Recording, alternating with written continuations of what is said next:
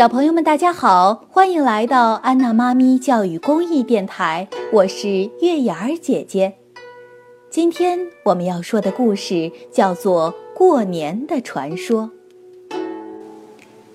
很久很久以前，遥远的大山深处居住着一只凶猛的野兽，名叫年。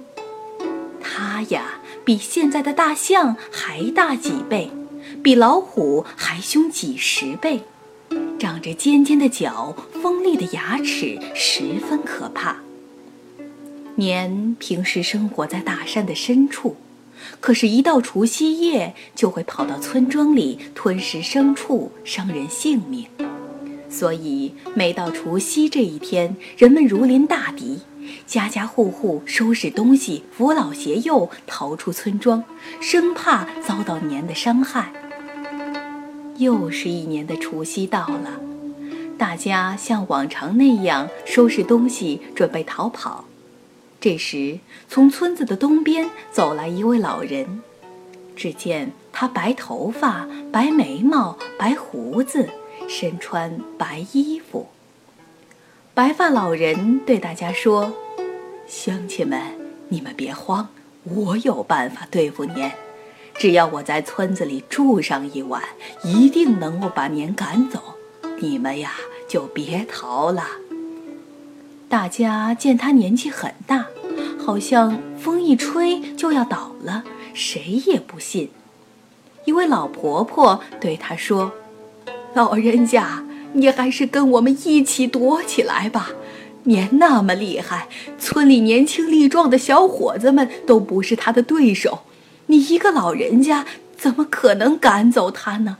还是跟我们逃命吧。白发老人捋了捋胡子，对大家说：“你们就放心的待在家里吧，一定没有事的。”可是大家谁也不信他的话，还是逃跑了。村里只剩下了这位老人家。夜里，年像往常一样来到村里，准备找点吃的。突然，从一家院子里传来了噼里啪啦的巨响，年吓得浑身发抖，再也不敢向前了。